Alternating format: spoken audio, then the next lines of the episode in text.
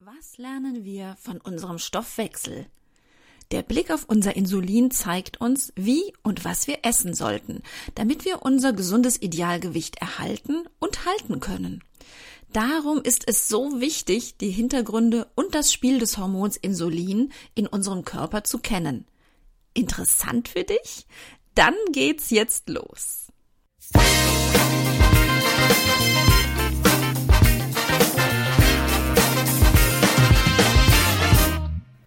Das ist euer Podcast für die Frau 40 plus. Hier geht es ums Abnehmen oder Gewicht halten, um die Wechseljahre Darmgesundheit und Achtsamkeit. Und damit herzlich willkommen zum Podcast Die, die Menobitch Meno mit der Webapothekerin Linda Venent.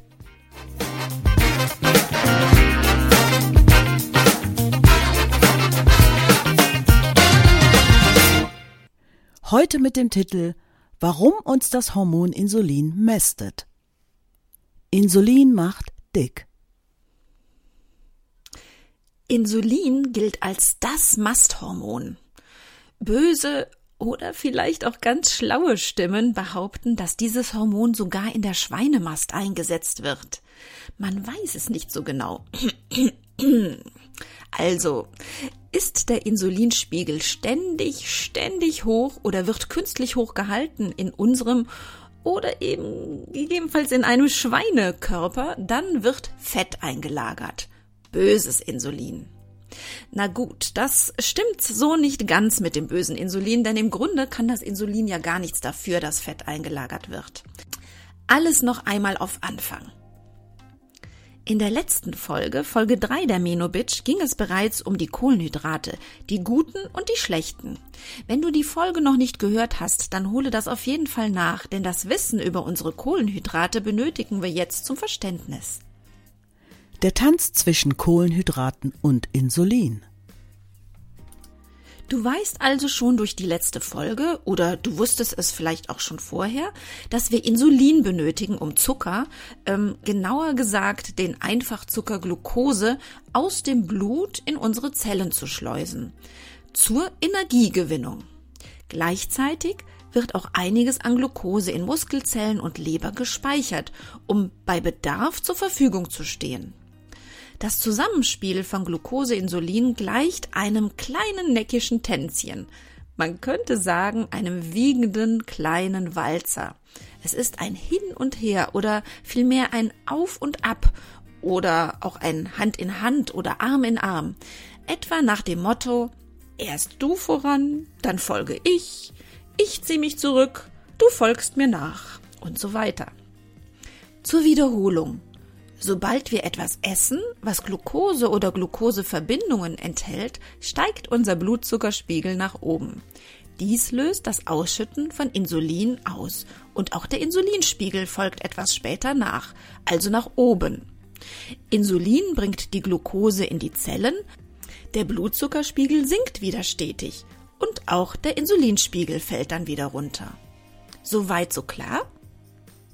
Klar. Aber Warum ist jetzt Insulin ein Masthormon? Insulin hat noch mehr Aufgaben als die Aufgabe, Glucose in die Zellen zu schleusen. Dies kommt vor allem dann zutage, wenn wir zum Beispiel Nudeln essen.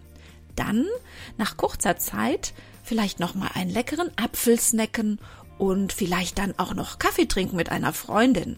Äh, natürlich mit einem Stückchen Kuchen dabei und anschließend dann ins verdiente Abendessen übergleiten und vielleicht vom Fernsehen noch ein Schokoladenbetthupferl oder ja, eine Kleinigkeit zur Nacht noch zu uns nehmen.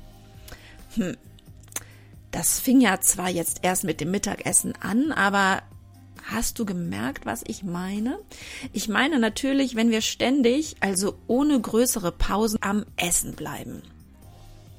Wenn wir das tun, dann wird das ach so gemütliche, wiegende Tänzchen, was ich eben von Glucose und Insulin beschrieben habe, also dieses harmonische Auf und Ab, plötzlich ein sehr hektisches Auf und Ab und auf und ab und auf und ab und auf und auf und auf. Der Insulinspiegel fällt zwar zunächst nach einer Mahlzeit, da wir aber direkt das nächste Essen, also ein kohlenhydratreiches Essen, hinterher schieben, muss das Insulin schon wieder raus und ran. Kaum denkt also unsere Bauchspeicheldrüse, dass sie endlich nun ein Päuschen hat und kein Insulin mehr produzieren muss, kommt schon der Kuchen hinterher oder der Apfel und so weiter. Fakt ist, reihen wir in relativ kurzen Abständen immer wieder kohlenhydratreiches Essen ans nächste, dann schafft es der Insulinspiegel gar nicht mehr, sich auf ein niedriges Niveau zu begeben. Durch ständig erneute Insulinausschüttung pendelt der Spiegel ständig auf einem mittleren oder sogar hohen Niveau. Und das ist schlecht.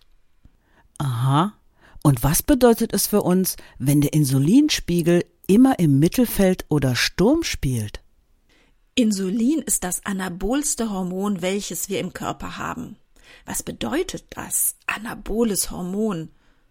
Wahrscheinlich ist euch das Wort Anabolika, zumindest aus dem Sport, naja, zumindest aus dem Kraftsport oder Bodybuilding bekannt. Anabolika sind Substanzen, die körpereigenes Gewebe aufbauen.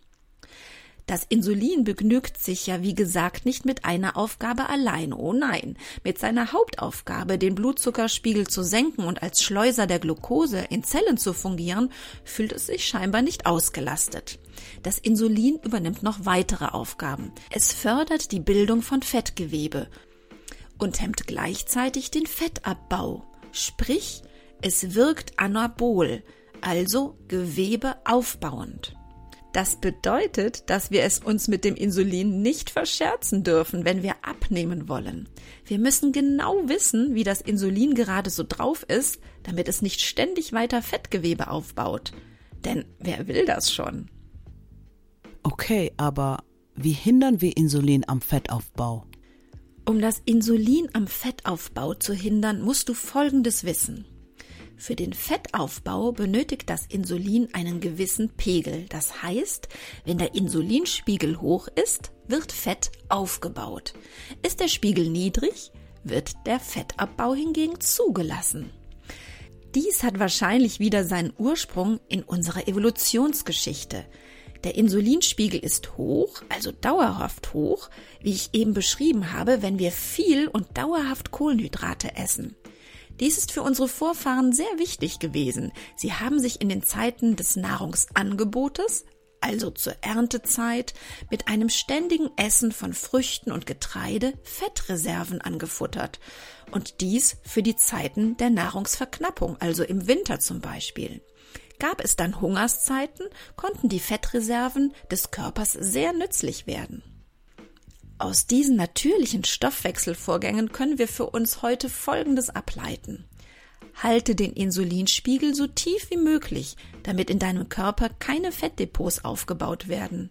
Im Gegenteil, bei niedrigem Insulinspiegel werden Fettdepots sogar abgebaut. Wie schafft man das denn? Ja, wie man das schafft, zum einen, führe längere Esspausen ein. Wenn du es schaffst, dann mache Esspausen von circa vier bis sechs Stunden. Keine Angst, du verhungerst schon nicht in der Zeit und ehrlich gesagt, es wäre doch auch gar nicht mal so schlimm, wieder echten Hunger zu spüren. Nicht wahr? Nein, ganz im Ernst. Wenn du deine Mahlzeiten richtig zusammenstellst, ist es gar kein Problem, längere Esspausen auszuhalten.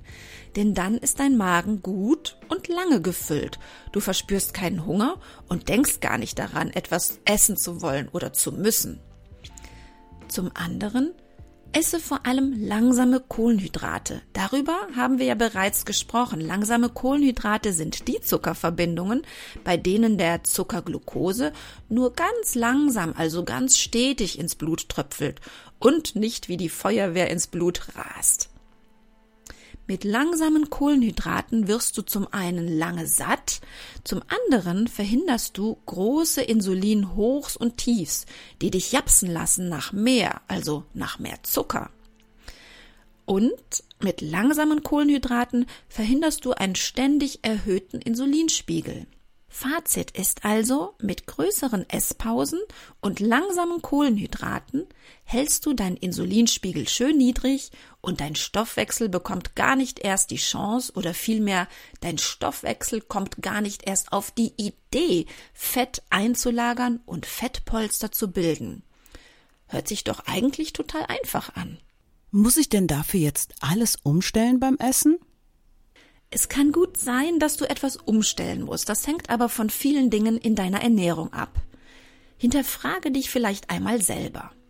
Snackst du viel zwischendurch? Und mit Snacken meine ich nicht nur Fastfood oder Süßkram, sondern ich meine auch den gesunden Apfel oder die vitaminreiche Banane als Zwischenmahlzeit.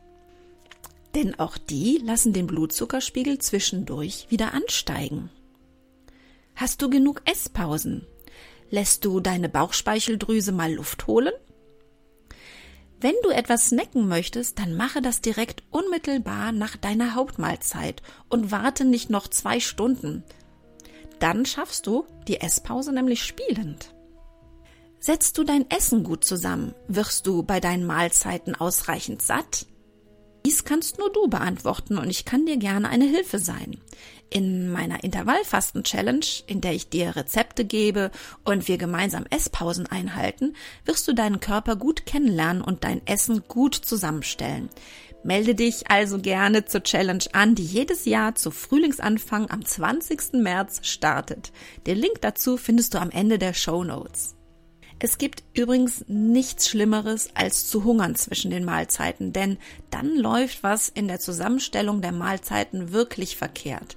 Klar darfst du mal ein wenig Hunger verspüren, aber das war es dann auch. Es muss gut aushaltbar sein.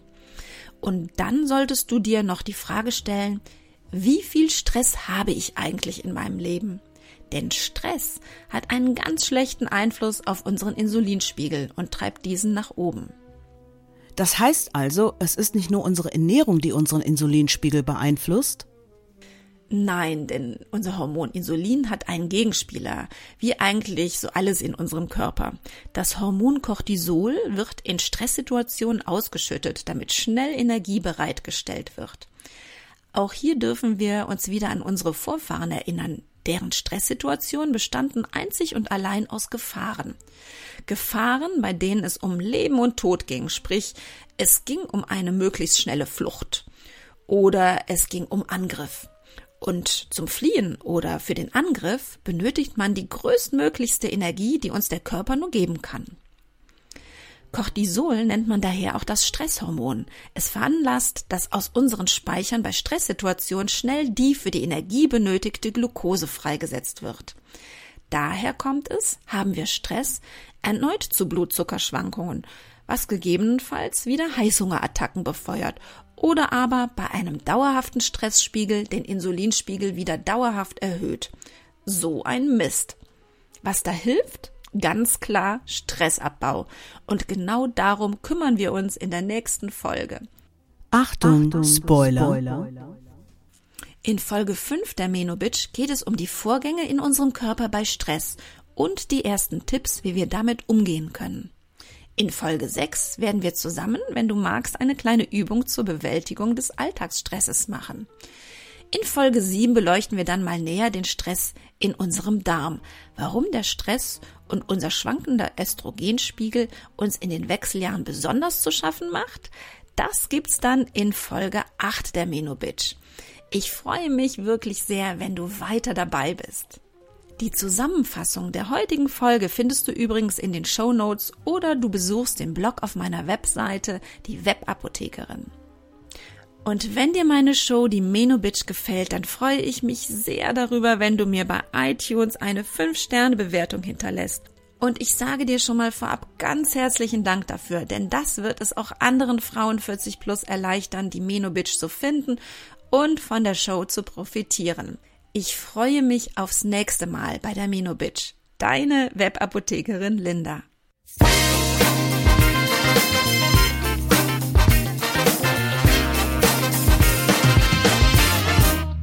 Das war der Podcast Die Menobitch. Fortsetzung folgt.